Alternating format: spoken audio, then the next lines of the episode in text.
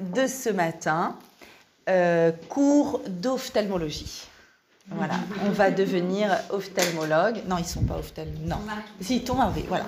Alors tu, tu lui demanderas si, si, voilà, si le, si le, topo est juste. Euh, cours d'ophtalmologie, mais par contre, alors je pense qu'on va apprendre à voir des choses qu'on n'apprend pas forcément à la fac en ophtalmo, parce que nous, on va essayer d'apprendre à voir ce qui est invisible. Wow, c'est stylé quand même on va apprendre à voir au-delà de ce qu'on, au-delà du réel, au-delà de ce que nous imposent nos yeux. Nos, yeux nous imposent une réalité. Et on va essayer d'apprendre à voir au-delà. Alors on est dans la parachate Vaïechev. Vaïechev, il s'est installé, il s'est posé. Il s'est installé en mode canapé, posé. Et en fait, dans toute cette paracha, pas une seconde, il va y avoir une pause pas une seconde. Il n'y a pas de pause. Vous savez pourquoi? Parce que dans le monde, il n'y a pas de pause. Il n'y a pas de pause ni PAUSE ni POSE. On ne se pose pas. La vie, c'est en permanence des événements. Mais par contre, on apprend à réagir aux événements de la vie. Et hum, dans, dans cette paracha, ce qu'on va apprendre, c'est que quand il n'y a pas de pause, justement, et qu'il y a des événements qui, nous arrive, eh bien, le choix le plus important qui nous reste à faire, c'est d'apprendre comment est-ce qu'on va voir ces événements-là. Et on va voir dans cette paracha ce que j'appelle, ce que pas j'appelle, pardon, ce que Victor Frankel appelle dans son livre, tout au long du livre, il appelle ça la triade tragique. Il a écrit son livre pour la triade tragique et la triade tragique se trouve les trois, les trois, dans cette paracha. C'est quoi la triade tragique de Victor Frankel Il dit, moi, ce que j'ai mis en place, mon, système thérapeutique qui s'appelle la logothérapie, la thérapie par le sens, vient pour aider les personnes qui ont vécu une de ces trois choses tragiques, qui est soit le deuil, Dieu préserve, c'est évident, soit la culpabilité, le sentiment de culpabilité par rapport à quelque chose qui s'est passé, tu ne peux pas revenir en arrière, soit la souffrance. Dans cette paracha, on a les trois. On a les trois. On a le deuil infini de Yaakov. on a le deuil infini de Yaakov vis-à-vis de son frère Yosef. Vous savez que c'est la paracha de son fils Yosef. Vous savez que c'est la paracha la plus triste, la plus triste de la Bible. Dans toute la Bible, tout ce que tu peux lire, c'est la plus triste de la Bible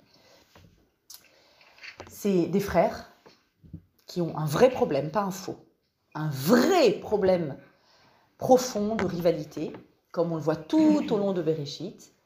Mais ce problème va se solder par la vente d'un des leurs. Au début, une mise à mort, pas de mise à mort, on le jette dans un puits, non pas un puits, hop, on, on le vend à une caravane qui passe par là et qui descend en Égypte. On est en Canaan, en Israël, la caravane va en Égypte et je vous dis toujours, euh, chaque année, je vous dis qu'on a tous, tous, tous, toutes les mamans, on vit des rivalités, soit dans notre fratrie, soit dans la fratrie de nos enfants, évidemment. Et dis toujours que tant qu'ils ne se sont pas vendus à une caravane en Égypte, on a de la marge. Mais c'est dire, c'est dire la, souffrance, la difficulté. Mais sauf que Yaakov ne le sait pas. Yaakov pense qu'une euh, bête sauvage l'a dévoré. Et il va plonger dans un deuil qui ne s'arrêtera que plus de 20 ans après quand il retrouvera son fils. Il est inconsolable. Premier élément de la triade. Deuxième élément, la culpabilité inimaginable que va vivre surtout Yehuda. Pourquoi Yehuda? Parce que Yehuda, c'est la malroute, c'est la royauté. Euh, quand il parle, on l'écoute. La preuve, on a jeté Yosef dans un puits, passe une caravane et dit Dans le puits, il va mourir, dans la caravane, au moins, il ne mourra pas on le vend une caravane. Ok, il fallait encore une étape après. On le ramène à papa. Il t'écoute. Tu as la chance d'être écouté. Donc, euh, tu as la chance d'être écouté. Alors va au bout. Va au bout de ce sauvetage. Et il va sombrer dans une culpabilité qui va être exprimée dans la paracha par un chapitre entier qui s'ouvre par les mots Vayered Yehuda. Yehuda est descendu Au sens propre Non, au sens figuré. Il est descendu, boum. Il est descendu et toute l'histoire, je vous rappelle en deux mots l'histoire de Tamar, il a trois fils, Er, Onan, Shelah, et, il marie euh, euh, son fils aîné à Tamar, son fils aîné se comporte mal, il meurt, il marie, fait, ils font donc la misva de Lévira, de Yiboum, le deuxième fils à Tamar, à nouveau, ce fils-là va mourir pour les mêmes raisons, pour le même comportement, et, euh, il lui dit, il dit à Tamar, Shvi Beit Avir, installe-toi dans la maison de ton père et attends. Combien? Combien on peut attendre? Combien on peut être en deuil? Combien on peut attendre que le khatan arrive et qu'il n'arrive pas Et qu'on ait une oubliée de la vie? Et donc c'est l'histoire de Tamar qui va, elle, vivre une souffrance terrible, terrible, terrible, et qui va s'en sortir, on va voir comment. Sortir, elle va elle-même faire cette, avoir ce mouvement-là de ne pas s'installer dans cette souffrance-là, puisque, vous avez compris, Yaakov ne lui donne pas son fils Sheila qui a grandi, parce que euh, il, il, lui il lui pose le, qualificatif de veuve noire, ce qui n'est pas du tout le cas. Euh, c'est les, fils qui s'étaient mal comportés. Donc problème de problème d'interprétation, problème de regard, problème de vision. Et euh, Tamar donc va vivre Yamim Rabim, va à Yamim, ça c'est un mot qui va beaucoup revenir, de nombreux jours. De nombreux jours. Va à Yamim, Yamim Rabim, sans arrêt encore et encore. C'est long. On sent dans cette paracha que c'est long, c'est long d'attendre, c'est long. Et enfin, qui d'autre va vivre une souffrance insupportable? Yosef. Yosef qui est déjà orphelin de mère. Yosef qui, c'est vrai, a le privilège extraordinaire d'être adoré par son père et détesté par ses frères. Et cette détestation va mener, comme on le sait, à sa vente. Il va euh, arriver en Égypte. Et puis, il y a de fortes chances, si on essaye de se mettre un tout petit peu dans la tête de Yosef, de se dire, bon, papa, il va leur mettre une tréha, et puis papa, il est puissant, c'est pas n'importe qui, hein, euh, dans, dans, en Judée, euh, enfin en, Kénaan, Yaakov, il va envoyer, il va, sauf qu'il n'imaginait pas le scénario de la tunique trempée dans le sang, etc. Sachez que le Seir la Zazel de Yom Kippour, le bouc émissaire, chaque année où on fait Kippour, il vient encore et encore réparer le bouc, le sang du bouc de la tunique de Yosef. C'est une erreur, une erreur, c'est une faute gravissime qui jusqu'à aujourd'hui n'a pas été réparée. Et tant qu'il y a de la rivalité dans notre peuple, c'est issu de cette rivalité première qu'on découvre dans cette paracha. Et je vous raconte toujours, quand j'arrive à cette paracha, parce que c'est quelque chose qui m'émeut beaucoup, l'histoire de cette vieille dame, cette vraie histoire de cette vieille dame de Jérusalem au début du XXe siècle, euh, donc bien avant l'État hébreu, qui va chaque samedi à la synagogue écouter la lecture de la paracha. Et on sait qu'à paracha de Vayeshev, elle va s'exciter. Pourquoi? Parce que quand arrive le passage, la lecture de la Torah, où euh, Yaakov dit à son fils Yosef, va, va là-bas, ils sont allés faire paître les, troupeaux là-bas, va voir et Shlom Achichem, va voir comment vont tes frères. Et là, cette vieille dame se lève dans l'Aizrat Nashim, elle se met à pleurer et elle hurle, Yosef n'y va pas. Yosef, je t'en supplie, n'y va pas, si tu y vas, ce qui va se passer, c'est qu'il y aura une haine dans notre peuple qu'on n'arrive pas à dissoudre, qu'on n'arrive pas à retirer. Il va y avoir ensuite la royauté de Juda qui va se diviser avec la royauté d'Israël, la fameuse scission dans le royaume, euh, dans le royaume d'Israël. Et puis ensuite, plus tard, il y aura des divisions entre les juifs askénazes et séfarades, entre les chassidim et les lituaniens, entre, entre la droite israélienne et la gauche israélienne qui n'arrivent pas à nous donner un gouvernement. Allô, s'il vous plaît, quand même à un moment, mettez-vous d'accord entre les pratiquants et les non-pratiquants, entre les sionistes et les passionnistes. Yosef n'y va pas. Tout ça, tout ça, et y compris nos petites rivalités à deux balles dans nos familles, tout ça, ça vient d'ici. Et Yosef va vivre le troisième élément de la triade tragique, la souffrance d'être abandonné. Pourquoi papa ne vient pas me chercher? Pourquoi Il ne sait pas, il ne connaît pas le, scénario. Pourquoi papa ne vient pas? Et il est vendu comme esclave à Potiphar.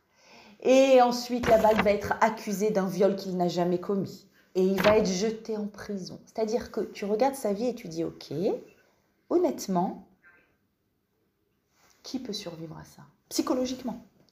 Qui peut survivre à l'orphelinat de sa mère, la haine de ses frères, ne pas comprendre que son père vient pas le chercher, être vendu esclave, être accusé d'un viol? À la fin de la paracha, à la fin de la il est en prison. C'est comme ça que se termine Vayeshev et je vais vous dire exactement comment s'ouvre Vayeshev et comment se termine.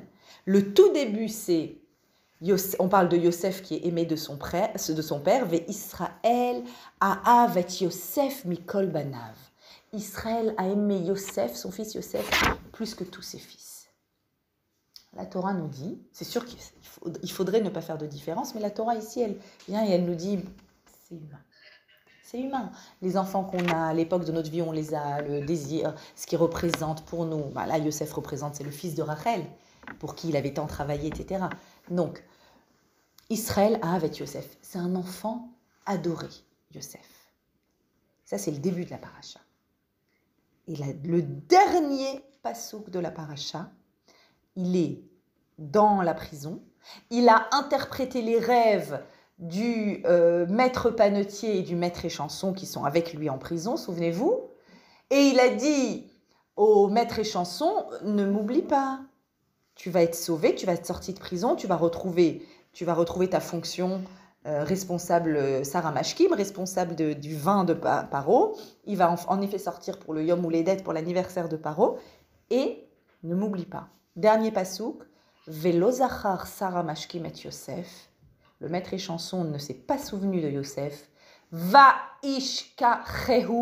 il l'a oublié.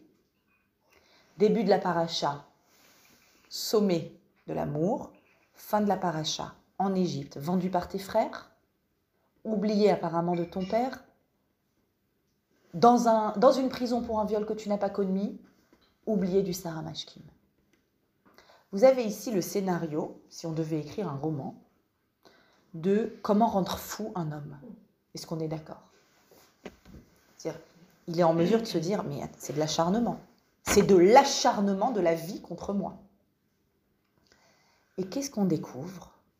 On découvre un Yosef qui s'en sort.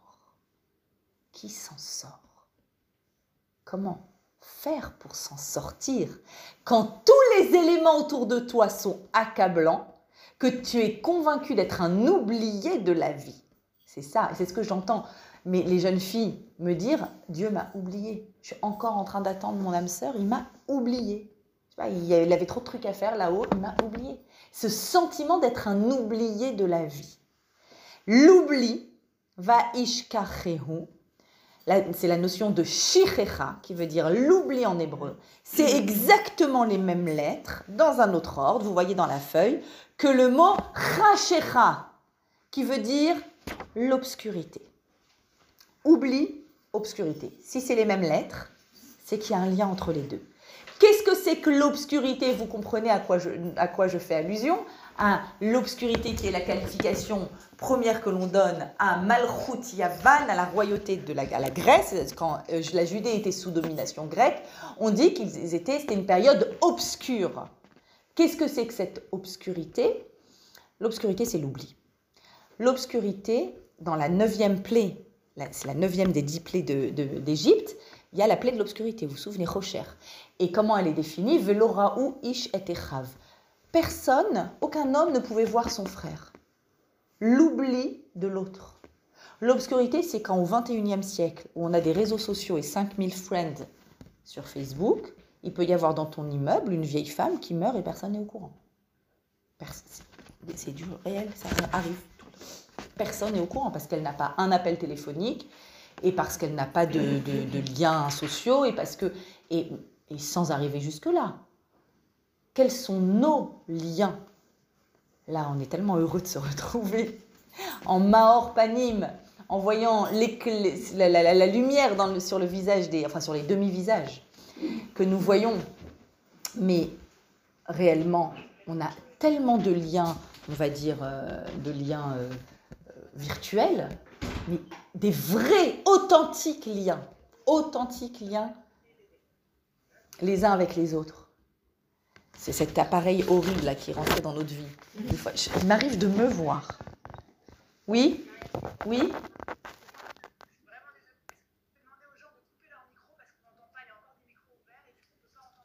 Ok, coupez vos micros s'il vous plaît, le zoom. Moi je peux pas, pas, je sais pas comment faire sur le portable.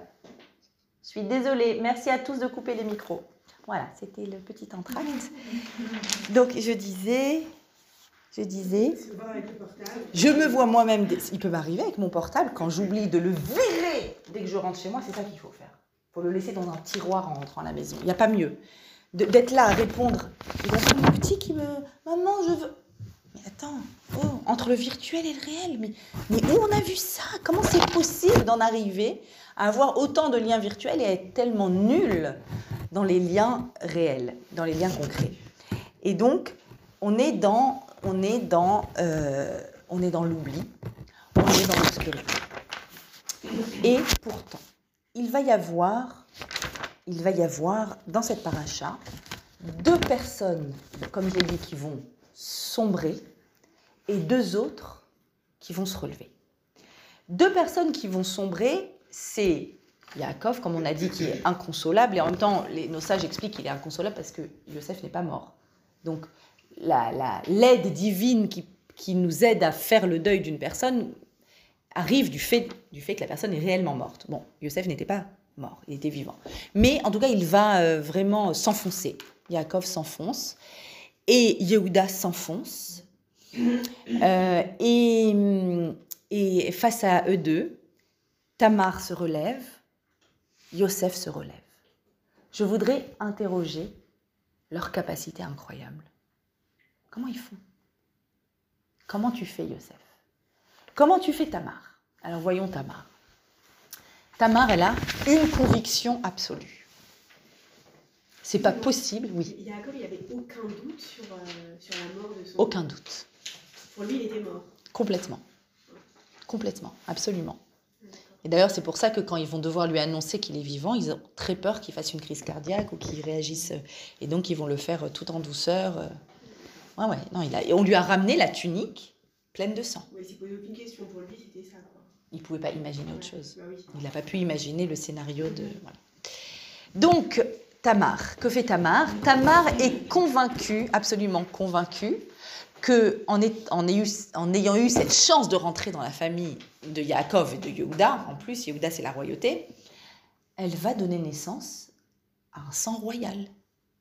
Elle est de sang royal. Elle est convaincue de mériter cette place. Elle est convaincue de sa bonne foi, qui est tout à fait exacte. Et quand elle est dans la maison de son père, Yamim Rabim, de nombreux jours, à attendre qu'on lui donne pour Marie Sheila, et Sheila grandit, et rien ne se passe, et rien ne se dit. Et elle est comme une imbécile en train d'attendre, d'attendre, d'attendre, d'attendre le rien. Et elle comprend bien, elle, va bête, elle a compris que rien ne va se passer. Elle fait la chose suivante, Vatasar bigde almenuta mealea. Elle retire les vêtements de veuve qui étaient sur elle stop. Ça, ce n'est pas moi. Je ne mérite pas d'avoir des vêtements de veuve toute ma vie. Je ne le mérite pas.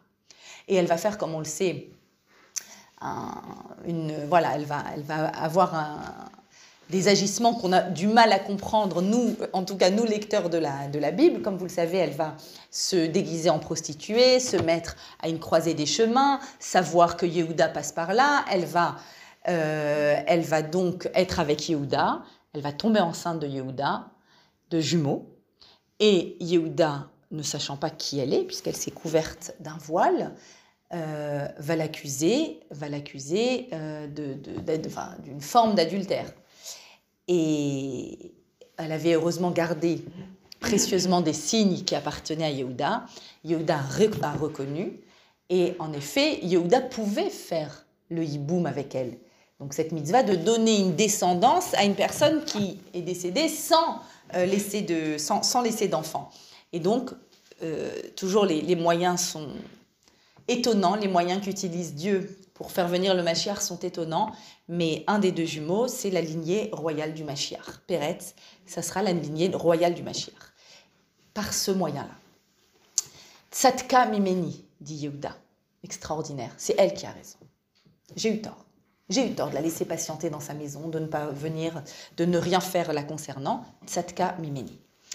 Et donc, voilà, Yehuda qui avait manqué de perspicacité au niveau du regard, eh bien, un regard plus profond, on découvre dans cette paracha, non, c'est tu, as, tu as mal évalué. Tamar était du bon côté, c'était Er et Onen, ces deux fils qui étaient du mauvais côté. Quoi qu'il en soit, ce qui m'intéresse ici, c'est que Tamar prend une décision.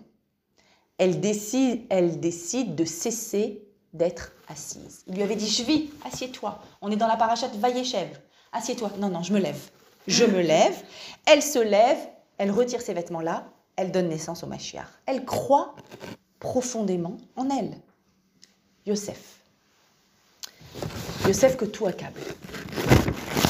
Yosef arrive au début de l'histoire esclave chez Potiphar et en l'espace de inversé, il devient le chef de toutes les institutions ou de toutes les, les, les, industries plutôt qui appartiennent à Potiphar. Potiphar est un, est un noble, est un homme extrêmement riche, qui réussit extrêmement bien dans le business et Yosef est tellement doué que de petit esclave plongeur à la cuisine, il est passé chef.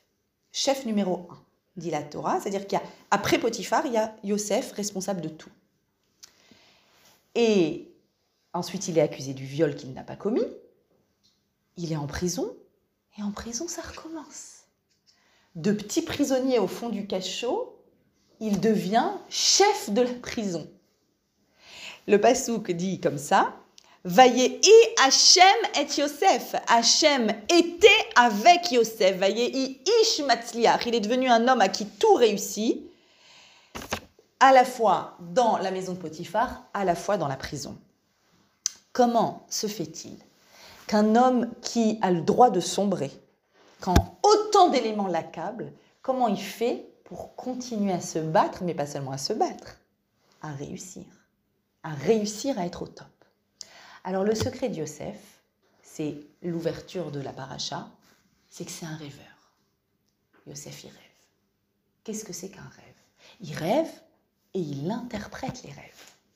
Il est extraordinaire dans les rêves. Alors on dit que quand on dort, on a un soixantième de... Euh, alors, un soixantième, je vais le dire autrement, un soixantième de la prophétie de la mort, c'est-à-dire un soixantième de connaissance qui nous vient d'en haut. Alors attention, il hein, ne faut pas interpréter tous les rêves. C'est-à-dire que quand vous rêvez de quelque chose, même si c'est effrayant, mais c'est en lien avec un sujet dont on a parlé la veille, bah, c'est notre inconscient qui s'exprime. Mais il y a un soixantième de part dans les rêves qui vient d'au-delà du monde que nous connaissons. Qu'est-ce que c'est qu'un rêve? Qu'est-ce que c'est que cette capacité de Yosef à dépasser les contingences réelles de son existence pour devenir un winner? Eh bien, cette parachat-là, Vayeshev, est toujours lue, toujours lue, soit la semaine d'avant Hanouka, soit pendant Hanouka. Vayeshev Miket, c'est les deux semaines, c'est les deux parachiotes qui sont dans Hanouka. Les deux parlent de Yosef, les deux parlent de rêve. C'est immédiatement lié à la fête de Hanouka. La fête de Hanouka vient célébrer le fait qu'on a gagné une guerre militaire, évidemment, contre la domination présente qui était la domination grecque. Au début, ça se passait bien avec eux. On était plutôt copains pour une raison simple, c'est qu'ils sont très portés par l'érudition, l'intelligence, la sagesse, et les juifs aussi. Donc ils peuvent, ils peuvent euh, cohabiter sereinement. Mais à un moment, il va y avoir un point de fracture terrible. Les Grecs vont édicter des décrets abominables, intenables, et il va y avoir la révolte armée. Quel est le point de fracture entre les deux? C'est ça. C'est comment je regarde le monde autour de moi. Est-ce que le monde autour de moi n'est que des équations? C'est vrai, c'est des équations, c'est le réel. La Grèce va venir, va nous apporter les mathématiques, l'esthétisme, la géométrie, l'astronomie, etc., etc. Donc, un savoir extraordinaire. L'Occident, tout le savoir de l'Occident est issu de la, sagesse grecque. Mais ils vont analyser le réel et ils vont instituer que tout passe par notre expérience et nos cinq sens. Qu'il n'y a rien au-delà, au-delà de l'immédiatement analysable par les moyens qui sont les nôtres, il n'y a rien. Il n'y a que ce que l'on voit, que l'existant. Et là va intervenir le point de fracture avec le judaïsme qui va dire, il y a un support qui s'appelle le réel, mais Qu'est-ce qui donne du sens au réel? Qu'est-ce qui lui donne de la vie? Qu'est-ce qui me permet à moi d'interpréter le réel? J'ai une liberté de pouvoir interpréter ce réel qui va pouvoir me rendre libre. Yosef est apparemment emprisonné dans un réel accablant. Mais il a la liberté de métamorphoser ce réel. Pourquoi? Parce qu'il a la liberté de porter un regard libre en essayant de déceler dans une réalité a priori désastreuse des éléments de Hatzlacha, des éléments qui vont le porter vers quelque chose d'autre et de différent. C'est une liberté absolue que nous avons. C'est tout le principe entre les dix paroles créatrices de Dieu, ce qu'on appelle les Esser Mahamarot. Dix fois au début de Bereshit, Dieu dit Vayomer. Vayomer, Vayomer, Vayomer. Il crée par la parole. C'est quoi Qu'est-ce qu'il crée? Le monde que nous analysons euh, dans toutes les facultés scientifiques. En chimie, en physique, en astrophysique, en mathématiques. Ça, c'est le réel qu'Hachem a créé dans les dix paroles créatrices de Bereshit. Il est a priori emprisonnant ce réel. Voilà, c'est les résultats des analyses de sang. Regarde. Voilà. Qu'est-ce que tu fais avec ça maintenant? Voilà. Ce que tu fais avec ça, c'est toi. Parce qu'après les dix paroles créatrices, il va y en avoir dix autres paroles plus tard au Sinaï, qui sont les Aseret à Dibrot, qui sont des paroles beaucoup plus fortes que les Mahamarot, qui vont nous donner la possibilité, certes, de vivre dans un monde régi par des équations nécessaires, par un mouvement des astres nécessaire, mais dans lequel on va avoir la liberté d'agir et d'interpréter, et même, et même de métamorphoser ce réel du fait de notre approche avec le monde. Notre approche avec le monde est une approche qui peut métamorphoser le monde. Ça, c'est insupportable à entendre pour un esprit grec. Tu ne métamorphoses rien du tout. Tu subis le monde. Et nous disons non, nous agissons sur le monde, nous ne subissons pas. Nous le subissons en Paris, en, partie, quand bah, je ne peux pas voler, je subis, euh, voilà, je, subis le principe de gravité, mais, mais je peux tout à fait décider, avec les données qui sont dans ce monde, d'apporter ma touche à moi et de métamorphoser l'impact de ce monde-là sur moi. Yosef, c'est celui qui va métamorphoser l'impact de sa vie abominable sur lui. Oui, et ce principe-là de, liberté absolue qu'on reçoit dans le Aseret Adibrot est écrit dans la Torah. Quand la Torah nous donne les, dix commandements, il y a écrit Ve'amirtav, l'écriture sur les tables de la loi. Mirta Velokim, c'est une écriture de Dieu. Charut à la Luchot, qui est gravée sur les tables. Et nos sages disent ne lis pas Charut gravé, vous le connaissez peut-être par cœur. Cherut, libre. C'est ça qui t'accorde une liberté absolue dans le monde. Et en fait, tout le principe de l'obscurité de la Grèce, c'est que c'est une intelligence qui obstrue la voie à l'intelligence supérieure. L'intelligence des équations, l'intelligence de l'analyse est une intelligence qui peut aussi nous rendre aveugles, nous, nous, nous obstruer une autre forme de vision que l'on peut porter sur le monde et qui est représentée par la flamme de Hanouka. La flamme de Hanouka, comme vous le savez, j'explique toujours ce qu'elle a d'hallucinant, c'est que c'est en l'allumant, on dit on n'a pas le droit de l'utiliser. Expliquez-moi à quoi sert une lumière qui est inutile. Je vais aller acheter des spots à roi Merlin. Oui, madame, pour combien de mètres carrés? Non, c'est pour les regarder. Tout va bien? On va regarder une lumière. En fait, on doit s'imprégner, c'est ça le cours d'ophtalmologie, on doit s'imprégner d'une lumière qui n'est pas la lumière du soleil, la lumière des photons, qui n'est pas la lumière qui analyse les équations du monde. C'est une lumière qui me permet de voir au-delà, au-delà du visible et du réel et de l'immanent. C'est une lumière qui transcende, qui transcende et qui te donne, qui, qui donne un sens à tout ce que nous vivons en réalité. Et il y a une Gemara dans le Talmud, dans le traité Nida. Cette Gemara nous explique très bien qu'est-ce que c'est que cette intelligence juive et pourquoi il y a fracture entre grecs et juifs. Il y a une Gemara qui dit comme ça Que fait le bébé dans le ventre de sa mère? Vous le savez ou pas? On a des échographies maintenant, on sait. Il suce le pouce, il fait des cabrioles. Non. Alors, il n'y avait pas d'échographie à l'époque de, de la Gemara. Il y avait une autre forme d'échographie beaucoup plus euh, profonde, un regard beaucoup plus profond.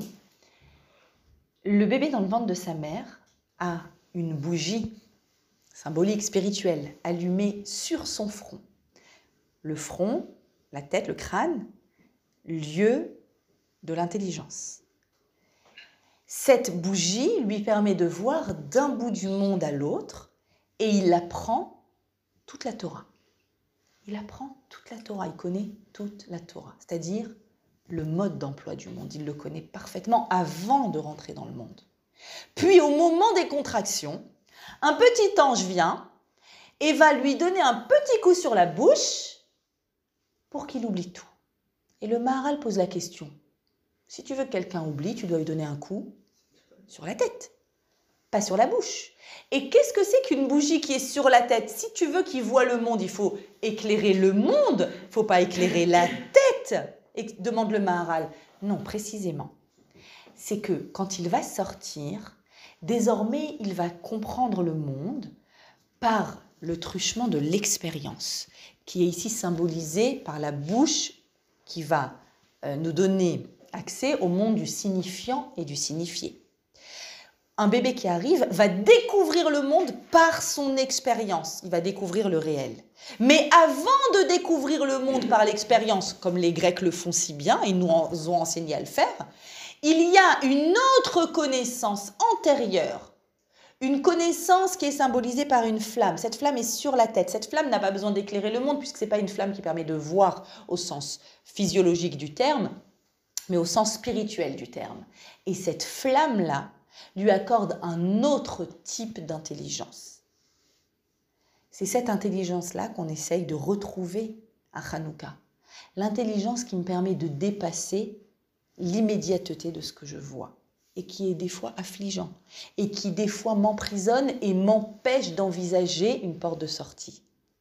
C'est cette intelligence-là qu'a Yosef, l'intelligence de cette flamme-là cette flamme qui permet de voir ce que l'échographie ne montre pas. Aujourd'hui, on sait ce qu'un bébé fait dans le ventre de sa mère par l'échographie. Mais cette échographie, permettez-moi de vous dire, elle nous enferme, elle nous rend prisonnières. Je peux vous raconter mon histoire personnelle, mais je peux vous en raconter des dizaines d'autres qu'on m'a racontées. À qui ça n'arrive plus? Aujourd'hui, on m'a expliqué pourquoi. On m'a dit que les gynécologues ont tellement peur, Dieu préserve, quand un enfant arrive euh, pas en bonne santé d'être euh, euh, attaqué en justice parce qu'ils n'auraient pas découvert à l'échographie. voilà, ils ont tellement peur qu'ils vous font quoi? Qu'ils vous disent toutes les pires choses qui peuvent arriver. Et dans l'ordre de ma dernière grossesse avec Hillel, échographie, du, de la, la, grosse échographie, je ne sais plus comment elle s'appelle, euh, et, on m'a euh, annoncé euh, dilatation gravissime des bassinets, ça s'appelle une piélectasie, elle est gravissime, elle est le signe de graves problèmes génétiques, elle est le signe de ceci, elle est le signe demain vous retournez, faites encore. Le lendemain c'était 17 amoût, j'ai dit même pas en rêve que je fais une autre échographie. Aujourd'hui 17 amoût, c'est une mauvaise date, j'ai attendu encore un petit peu. Et à l'échographie, donc en gros, on m'annonçait euh, les pires catastrophes euh, génétiques et, et, chirurgie, et au niveau des reins, etc. Euh, pour le bébé, bon, évidemment, larmes, prières, supplications, télim, tout ce qu'il faut faire, tout ce que nous savons faire, quand on a une échographie grecque. Mais nous, on a envie d'avoir d'autres échographies. C'est ça que Hanouka nous apporte, d'avoir une autre vision. Et donc, une autre échographie, et c'est confirmé, le diagnostic est confirmé. Le diagnostic sera confirmé tout au long de la grossesse, sauf qu'à chaque fois, on gagne un centimètre. Ah non, c'est un peu moins grave. Ah non, le, oui, oui, la dilatation est un peu moins violente, un peu moins, un peu moins, un peu moins, jusqu'à l'accouchement où on a fait une échographie à mon petit prince et oh oui, mais c'est pas, oh, pas si grave. C'est pas si grave. C'est vrai qu'il y a un de deux reins. Ah non, oh, d'un côté, ça s'est complètement résorbé et de l'autre, c'est très, très, très léger. Merci. Grâce à vous, j'ai bien prié pendant quatre mois. Merci de m'avoir donné cette occasion. Échographie grecque, échographie juive. On ne veut pas être enfermé dans euh, des équations. On ne veut pas, on refuse d'être enfermé dans ces équations. Et je le dis et je le précise parce que ce que moi j'ai vécu, il y a tous les jours j'entends des mamans en larmes me dire voilà ce qu'on m'a annoncé, voilà ce qu'on m'a présagé. Ayons cette capacité et des fois, attention, je ne suis pas en train de dire qu'une échographie ne sert jamais à rien, qu'il ne faut pas en faire. Il y a des échographies qui sont très utiles et qui permettent de, pouvoir aider le bébé à la naissance, etc. Mais gardons ces deux visions. la science est nécessaire. La science est nécessaire. Mais plus importante que la science, c'est la petite bougie au-dessus de la tête qui te permet de voir au-delà des équations, de voir autre chose. Ok, Hachem voulait que je prie pendant quatre mois. Pour moi, c'est ça. C'est tout. Il faut bien que ce soit utile. C'est utile. Merci. Merci, D'accord. Euh, et donc, nous avons cette conviction-là qu'on peut métamorphoser, qu'on peut transformer le monde. D'ailleurs, il y a Maïmonide qui raconte, euh, qui compare, qui compare dans un de ses écrits la mort de Socrate et la mort de Moshe Rabbeinu. Et qu'est-ce qu'il dit à ce propos? Il nous dit, la mort de Socrate est racontée, je crois, dans euh, c'est Platon qui, l'écrit, et euh, il raconte que quand Socrate était en prison, ses élèves viennent le voir et lui disent, on a réussi à soudoyer le gardien et on peut te faire, euh, on peut, on peut, voilà, tu peux sortir de prison. Et il se met à réfléchir est-ce que c'est mieux pour moi? Moi, je suis un philosophe grec. Et donc, j'analyse le monde et j'analyse le réel. Qui a, le réel ne changera pas si je sors de prison. Le monde continuera de la même façon. Donc, est-ce que c'est vraiment mieux que je sorte ou que je sorte pas? Et il va refuser de sortir. Et il compare ça à Moshe qui fait 515 filotes pour pouvoir rentrer en Israël et pour pouvoir continuer à vivre. Pourquoi continuer à vivre? Parce qu'en vivant encore, on continue à transformer le monde. Chaque minute, on peut transformer le monde. Alors que Socrate dit, mais je ne changerai rien au monde. C'est-à-dire, en fait, c'est un acte impulsif, égoïste, c'est un instinct de survie, c'est animal. puisque je n'ai aucun impact sur le monde, donc à quoi bon? Tu n'as aucun impact sur le monde. Comment pouvoir dire une chose pareille? On a un impact permanent sur le monde. Et c'est là qu'il y a toute la différence entre les deux. Alors, Yosef, on a dit, c'est un rêveur. Vayachalom, il rêve. Vous savez que dans le mot Vayachalom, chalom, le mot chalom, rêver, euh, d'abord, il ressemble, enfin c'est le même mot que cholam. Vous savez c'est quoi cholam? Cholam, c'est un vav avec une pointe au-dessus. C'est une des voyelles de l'alphabet hébreu. Ça s'appelle le cholam. C'est un chalom. Il ressemble à quoi? Un vav avec une pointe. C'est une bougie. Le cholam, c'est une bougie. La flamme, c'est une invitation à dépasser ce que tu vois immédiatement et à pouvoir rêver d'autre chose. Et dans le mot chalom, je retrouve un autre mot hébreu, hachlama. C'est chalom. C'est ce que veut dire hachlama en hébreu? Guérir. Guérir, c'est hachlama. C'est comme, je me demande d'ailleurs si les, si les Israéliens, quand ils disent le mot hachlama, ils comprennent qu'ils sont en train de dire rêver. Guérir, c'est être capable de rêver. Si je suis capable de rêver de ma bonne santé, rêver de ma bonne parnassa, rêver de mon shalom baït, rêver d'avoir des bonnes relations avec mon entourage, je suis sur la voie de la guérison. Je suis déjà sur la voie de la guérison quand je commence à faire ce rêve. Il y a une Gemara qui dit comme ça dans Talmud Brachot qui dit, Rabbi Zaira Amar, Rabbi Zaira dit, Kol halan shiva yamim belo chalom nikra ra. Il y a des gemarotes qui parlent beaucoup des, des rêves. Tout celui qui dort sept jours est appelé, pardon, tout celui qui dort sept jours, belo chalom, sans faire de rêve, est appelé ra, mauvais. Et là, vous êtes tout en train de réfléchir. Attends, j'ai rêvé cette nuit. Est-ce que j'ai. Attends, attends, j'espère que j'ai fait un rêve. on rêve, on rêve toutes les nuits. Euh, pourquoi mauvais? Alors, l'explication de cette euh, Gemara incroyable, c'est qu'il y a écrit ici Kolalan Shiva Yamim. Tout celui qui dort sept jours devrait avoir Shiva Lelot, cette nuit. C'est la nuit. Et en fait, qu'est-ce qu'on est en train de dire ici? On est en train de dire sept jours, c'est les sept jours de la semaine. Dans sept jours de la semaine, il y a forcément un Shabbat. Et Shabbat, tu te déconnectes des obligations matérielles pour une chose, être capable de rêver à, autre chose, c'est-à-dire te remplir de l'existant, bien sûr, et avoir des, une sorte d'élévation spirituelle qui te pousse, qui te, qui te crée un mouvement en avant vers des réalisations, vers un monde de potentiel que tu vas pouvoir développer. Ce terme-là, ce terme euh, Nikra Ra est appelé mauvais. Pourquoi mauvais? Alors, c'est pas Racha. Racha, c'est un méchant, c'est un mécréant. Ra, c'est quoi? C'est le contraire de Tov. Et Tov, c'est le mot qu'on utilise, vous allez être étonné. D'abord, c'est le premier qualificatif qu'utilise la Torah sur la lumière originelle, la lumière de Bereshit, qui n'est pas la lumière des photons. On est d'accord La lumière de Hanouka, c'est qu'on n'a pas le droit d'utiliser. C'est une lumière qui vient du premier jour de la création. Cette lumière, elle est appelée Vayar Elohim et Or qui tov, elle est bonne. C'est quoi une lumière bonne? Goût chocolat? Vanille? C'est quoi une lumière bonne? Alors, tov, c'est même un verbe, ça va devenir un verbe qu'on va utiliser dans la Torah pour parler de l'allumage des bougies.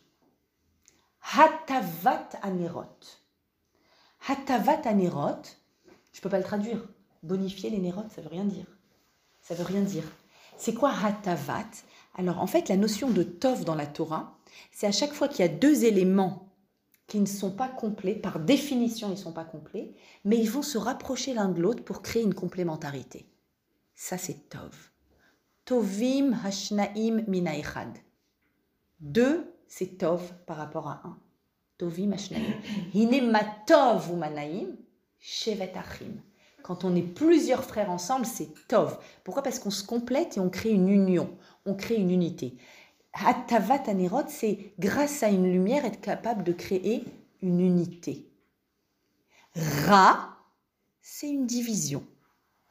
Pourquoi la personne est appelée Ra? Parce qu'elle n'a pas rêvé, elle ne sait plus rêver d'autre chose, elle est enfermée dans sa vie. Et elle pense que ça sera toujours comme ça, comme disent les enfants, c'est mort. Je vous dis toujours cette, ce terme insupportable. Euh, alors, comment on fait pour rêver? C'est quoi rêver? C'est quoi être un rêveur comme Yosef? Pourquoi Yosef, il sait interpréter les rêves? Il va nous donner le secret de cette intelligence. Il y a un premier élément qui est une humilité.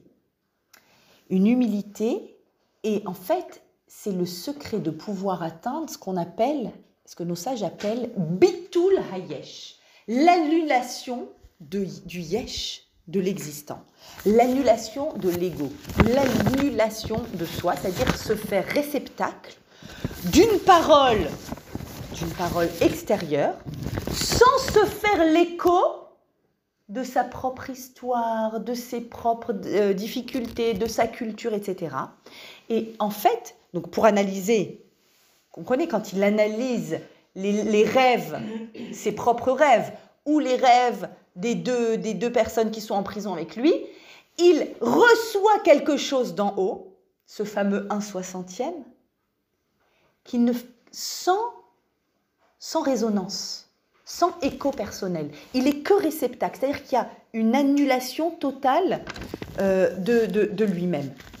Et Yosef va dire, il va, on va voir que ça, son intelligence, c'est quoi? C'est qu'il est capable en permanence de se dessaisir de ce qu'il a appris et il est tout le temps dans la gratitude que malgré les efforts apparents qu'il a fait pour comprendre, rien n'est lui-même, rien ne vient de lui, tout vient d'Hachem.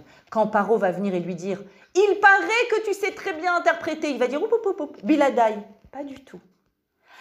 A Elokim, il y a un Shlom Paro. C'est pas moi, ce n'est pas moi. C'est-à-dire qu'il y a une vraie annulation pour pouvoir recevoir quelque chose qui est euh, différent. Et il y a une grande question du Horachaim Makadosh. Il demande Mais comment Yosef sait, avant même que Paro ne lui raconte les rêves, ça, ça va être le début de Miketz, comment il sait être chez l'homme Paro, la paix de Paro? Comment il sait que ça va être positif? Peut-être c'est horrible. Comment il sait? Et alors la Gemara, là-bas dans Brachot, nous explique que le rêve a une influence dans le monde en fonction de l'interprétation qu'on va lui donner. Le rêve métamorphose le monde. Ce qu'on dit depuis. Pourquoi? Parce que c'est lié à la liberté humaine qui va l'emporter sur tout ce qui est déterminisme grec. Et c'est pour ça d'ailleurs qu'on vous dit quand vous faites un rêve, de le raconter à quelqu'un qui vous aime et qui va bien l'interpréter. Et l'interprétation, c'est ça. C'est-à-dire qu'on est encore une fois en train de dire, il n'y a pas une force extérieure qui va venir m'écraser, je suis libre d'écrire les pages de l'histoire de ma vie. Encore il y a quelques temps, il y a une personne qui me disait ah, J'ai eu une période horrible, je suis sûre que quelqu'un a fait de la magie noire sur moi. Il y a encore des gens qui y croient. Il y a encore des gens qui y croient. Tu te lèves et tu agis. Et c'est toi qui écris ton histoire, comme Yosef le fait. C'est simple, pire que Yosef, il n'y a pas. Vaya Yosef Ishmatzliar. Il réussit tout parce qu'il a cette anava, cette humilité, il reçoit quelque chose de l'extérieur et il a la liberté de pouvoir métamorphoser. C'est ça sa force. Et donc, en effet, toute la Torah va être autour de ça. Par exemple, quand la Torah nous dit, je pense maintenant, Ezeu Ashir, à sa mère Bechelko. Elle n'est pas incroyable cette phrase. Qui est le riche? Riche matériellement. Ashir, Ashir avec Aïn. Pas la richesse intérieure, hein, la richesse matérielle. Bah, nous, on dirait, euh, tu achètes Globes et tu regardes euh, la liste des plus... C'est eux qui sont riches. Enfin, il y a une, euh, une possibilité d'évaluation de la richesse. Et détente, les Chachamim viennent et disent à sa mère Mechelko, celui qui est rempli, qui est rassasié par sa part. Chelko, sa part. Parce que même la première fortune au monde ou en France, il n'a qu'une part. Il n'a pas tout. Et il peut ne pas être rempli par sa part. Et là, il est beaucoup plus pauvre que vous et moi, je vous le dis, parce qu'il lui manque beaucoup plus qu'à vous et à moi. Donc, en fait, ce qu'on est en train de dire ici, c'est que, en fait, la, richesse, c'est vrai, concrète, elle va être fixée par Hachem. Mais notre relation avec ce que l'on a, elle est fixée par nous. Et c'est ça notre liberté fondamentale. C'est ça la vraie richesse, c'est cette liberté qu'on a d'avoir une relation avec ce que l'on a, satisfaisante ou pas satisfaisante. Et donc Yosef va transformer la tragédie de sa vie en quelque chose de relativement satisfaisant, parce que là où il est, il prend le parti d'avoir la liberté de transformer la réalité dans laquelle il est. Et, euh, et un autre élément qu'on voit tout au long de la paracha, incroyable et qui nous montre encore une fois que le problème, c'est un problème de liberté intérieure au niveau de ce que l'on regarde ou de ce que l'on refuse de regarder des fois. C'est, il y a un, élément qui revient sans arrêt dans la paracha, vous remarquerez, c'est qu'il y a euh, en permanence un appel ou une, comment dirais-je, euh, une évocation des habits. Les habits sont super importants. Ça commence avec la tunique. Il a reçu une tunique et donc il est préféré, tout le monde le jalouse. Ensuite, cette tunique, elle va être trempée dans du sang. Ensuite, il, euh, Tamar doit porter des habits de deuil. Ensuite, Tamar enlève ses habits de deuil, elle doit porter un voile de prostituée. Ensuite, elle va enlever ce voile. Ensuite, Yehuda va lui donner des habits comme, euh, comme euh, preuve. Et Yosef va être accroché par son habit par la, la, la douba là-bas, et il va être accroché par son habit. Elle va tenir son habit comme preuve du viol, et ensuite il va être jeté en prison, et quand on va le sortir de prison, on lui retire ses habits. Waouh, combien d'habits. Combien d'habits dans cette paracha. Vatassar bigdel menuta, vatekaz batsaif, elle se met le voile, vatit ou bebigdo, elle lui attrape son, son vêtement, coutonnette passim, la tunique fait de, de, qui est rayée. Toute l'idée ici, c'est qu'en fait, les habits, c'est, je vous ai souvent expliqué, c'est beged, beged veut dire tromper, c'est-à-dire c'est ce que tes yeux te montrent. Arrête de te fier à ce que tes yeux te montrent. Tes yeux te montrent une tunique, donc il faut qu'on le déteste et qu'on le vante. Arrêtez. C'est peut-être pas ça qui s'est passé. Tes yeux te montrent une tunique pleine de sang, il est mort? Non, il n'est pas mort. Tes yeux te montrent un habit de deuil pour Tamar Non, elle n'est pas en deuil. Tes yeux te montrent un habit de prostituée? Elle n'est pas prostituée. Tu vois l'habit de Yosef dans les mains de la Douba? Il ne s'est rien passé. Arrêtons de regarder, de porter ce regard-là, ce regard limitant sur ce, sur ce qui nous est donné à voir, parce que c'est par définition limitant, et essayons de voir avec la flamme de Hanouka. Cette flamme, elle a une force inimaginable.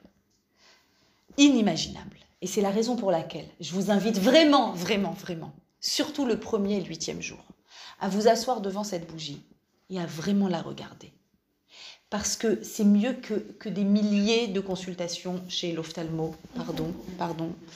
C'est mieux que des milliers, parce que ça vous apprend à avoir un regard que nos yeux normaux n'ont pas. C'est un apprentissage, ce regard. Yosef a appris, sa vie lui a appris. Il aurait pu sombrer, il a appris à voir au-delà. Tamar a appris à voir au-delà.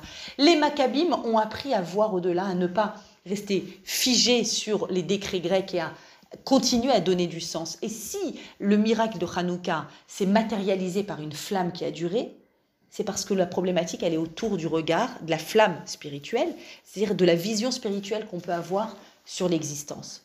Dépasser les tragédies, dépasser les difficultés, dépasser ce qui ressemble à quelque chose qui ne fonctionnera pas pour avoir un autre regard et pour rester libre, rester libre par rapport au déterminisme, à ce que l'on pense être le déterminisme de notre existence. Sachez, il y a un passouk dans, dans le texte d'Ovadia, un avis, qui, dit, qui parle de Yosef et qui dit la maison de Yaakov, c'est une métaphore, Vehaya bet Yaakov Esh, la maison de Jacob est représentée par un, un feu, ou, Bet Yosef Lehava. Et sache que la maison de Yosef, Lehava, c'est une flamme. Yosef, qu'on lit chaque année à l'époque de Hanouka, il t'apprend l'idée de la flamme. La flamme, c'est lui qui démarre ce processus. Démarre ce processus d'être capable de voir. Mes amis, il en va de notre survie, ce qu'on est en train de dire là. Si on reste limité avec le regard déterminant du monde, alors, il n'y a que des choses qui nous accablent, il n'y a que du Covid, il n'y a que la politique israélienne qui va pas, il n'y a que euh, euh, la politique aux États-Unis et le truc et l'économie qui est désastreuse. Et le... Arrête, stop, stop. Il y a un autre regard qu'on peut avoir. Et il y a un lien absolu, nous explique Rav Pinchas Friedman. Il cite un Zohar et il nous dit Sachez que si on lit Vayeshev et Miketz, les deux parachiotes des rêves de, de Yosef et de ses rêves, à à, Hanouka, donc soit Vayeshev, soit Miket, soit les deux, c'est parce qu'il y a un lien incroyable entre Yosef et, euh, et Hanouka, et Shabbat, et Shabbat Hanouka. Quel est le lien entre Yosef et Shabbat? Dit le Zohar Akadosh, Rabbi Shimon Bar Yochai. Il dit comme ça le Shabbat répare la vente de Yosef. Comment? Viens et constate. Dans les dix commandements, dans le Deutéronome, il est écrit Et tu te souviendras du jour, et tu te souviendras que tu fus esclave au pays d'Égypte, et que l'Éternel ton Dieu t'en a fait sortir d'une main puissante et d'un bras étendu. On est dans les dix commandements. C'est pourquoi Hachem ton Dieu t'a prescrit d'observer le jour du Shabbat. Vous vous souvenez qu'à Kidouche, on parle de la sortie d'Égypte. Création du monde, sortie d'Égypte, quoi. La Torah nous enseigne là un grand secret. Ce juste, Yosef, vendu comme esclave en Égypte, que tu fus esclave en Égypte, on parle de Yosef au niveau de la pensée ésotérique, que tu fus esclave en Égypte, et donc Hachem te prescrit le Shabbat comme réparation. Le fait que Yosef a été esclave en Égypte a comme correspondance, souviens-toi, Zachor et Yom Shabbat les Quel rapport? Pourquoi si je fais Shabbat, je répare la vente de, de Yosef, le fait que Yosef était esclave en Égypte? Pourquoi? C'est quoi Shabbat? Shabbat, ça, rentre avec une flamme. Une flamme extraordinaire. Ce Shabbat va être le Shabbat le plus éclairé de l'année. Bougie de Hanouka et bougie de Shabbat. Les bougies de Hanouka, c'est directement le or, du- la lumière du premier jour. Les bougies de Shabbat sont en partie, c'est une lumière qui éclaire, et de façon essentielle, toute l'idée de l'allumage des bougies de Shabbat, qui ner Hashem Nishmat Adam, la, la flamme représente la Neshama, parce que c'est la même articulation, on a un support consumable qui se consume, d'accord La cire, l'huile, et on a quelque chose de transcendant, d'insaisissable dessus, une flamme, qui a besoin de son support. L'essentiel, c'est quoi? C'est le support? Non, c'est la flamme.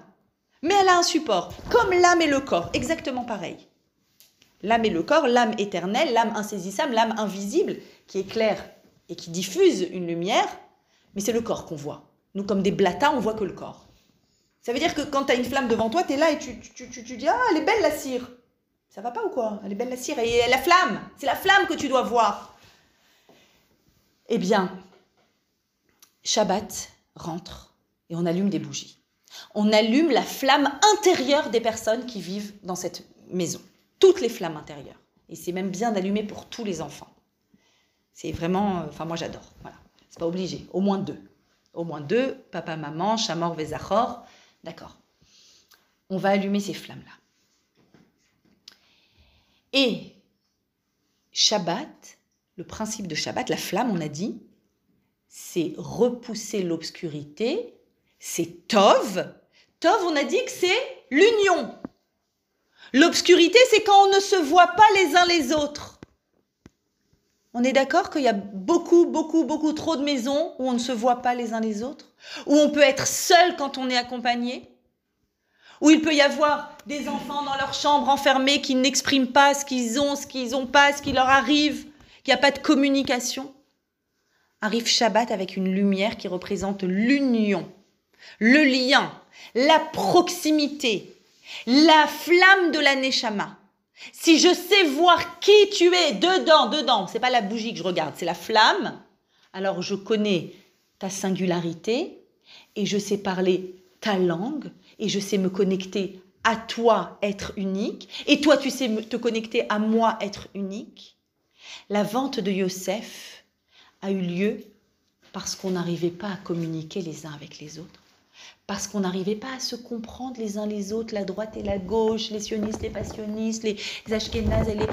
On n'arrivait pas à comprendre l'utilité de tous, la nécessité de la singularité de tous. On n'arrivait pas chacun à avoir sa place. On veut venir et grignoter sur les territoires des uns des autres, comme dans une maison, comme dans une fratrie. On allume les bougies de Shabbat la flamme de Yosef et on répare la vente de Yosef. Ça veut dire qu'on dit, ce Shabbat, on va être tous assis autour d'une même table. Il n'y aura pas ces petits appareils-là qui nous empêchent de se voir les uns les autres. Et on va non seulement se voir les uns les autres dans un regard profond et intérieur, mais l'objectif de cette table de Shabbat et l'objectif du Shabbat, c'est de créer du lien, de resserrer des liens. On n'a jamais fini de resserrer des liens. On n'a jamais fini. Là, une fratrie a toujours besoin de créer du lien. Mais comment faire? Créer du lien sans se, sans, s'éloigner. C'est-à-dire, on peut aussi utiliser malheureusement le Shabbat pour se disputer, pour s'éloigner, pour, pour être encore moins proche. Mais ça va pas. Vous n'avez pas compris? C'est quoi les, les flammes, c'est quoi la lumière? Tu dois aller voir sa singularité. Oui, c'est une différence. C'est vrai, il est différent. C'est vrai qu'il fonctionne pas comme toi. Comprends l'utilité de cette différence. C'est pas par hasard qu'il y a cette différence. En quoi elle est constructive? En quoi toi tu peux apporter quelque chose à cette différence? Comment est-ce que ça va être Atava Tanerot On s'accorde l'un à l'autre. Que ta lumière m'éclaire, que ma lumière t'éclaire. Moi j'aime bien dire aux deux bougies qu'elles se parlent entre elles, enfin à toutes les bougies. Chez moi, allez, parlez-vous les unes les autres. Oh, t'as une belle flamme. Ah, mais toi aussi t'as une belle flamme. Oh, qu'est-ce que t'éclaires bien. Oh, qu'est-ce que t'es particulier, toi. Oh, toi tu pointes vers le haut. Et toi, vous avez remarqué comment dans la Hanoukia, chacune elle a une autre tête, chaque flamme elle a une autre tête Il y en a une qui danse comme ça, c'est l'enfant super actif, hyper actif, qui est tout le temps en train de bouger.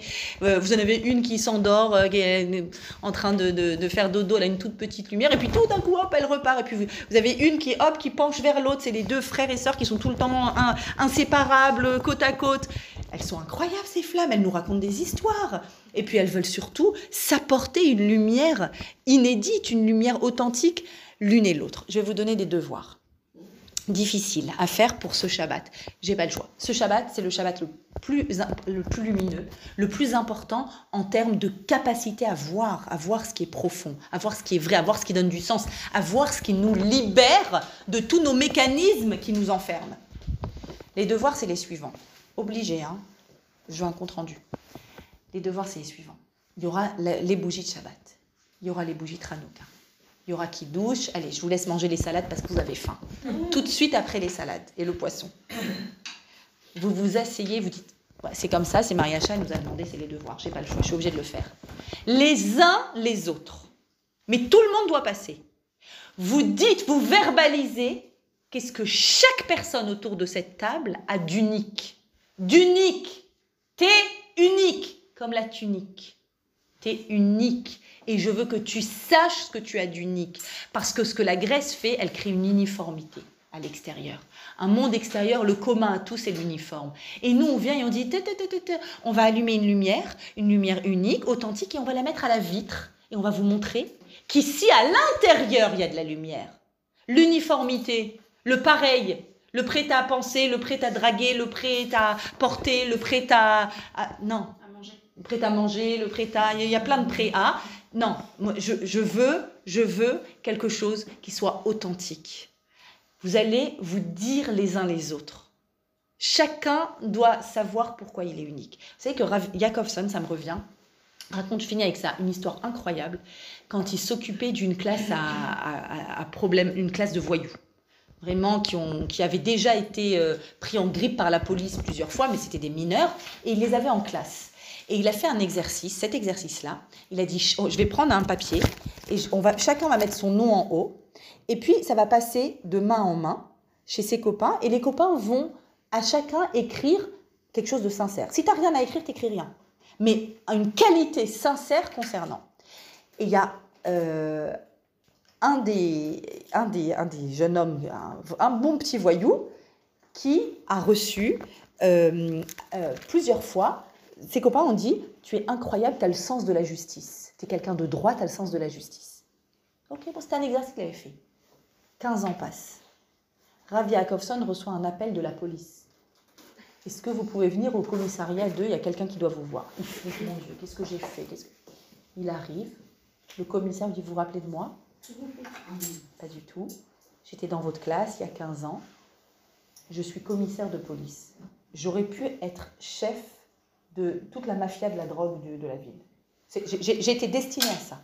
Je suis commissaire de police pour une raison. Et il sort dans son portefeuille plié le petit papier. Tu as le sens de la justice. Quand on m'a dit ça, j'ai senti une énergie à l'intérieur de moi et je me suis dit, je peux devenir un policier si j'ai le sens de la justice. Et c'est ça qui a fait de moi ce que je suis devenue. Donc l'importance de pas seulement penser ce que les uns et les autres ont d'unique au niveau de leur flamme, l'importance de le verbaliser. Et le fait de le verbaliser, c'est ça qui va donner l'énergie aux personnes qui vivent avec vous, qui sont autour de vous, de se déployer. Et évidemment, vous aussi, vous allez recevoir des compliments, vous me raconterez. Lesquels Voilà, je vous souhaite évidemment une fête lumineuse, des filotes qui montent jusqu'au ciel et une vue en profondeur et voilà, de réussir à être des matzliars comme Yosef, comme Yosef qu'on puisse tout réussir. Amen. Amen.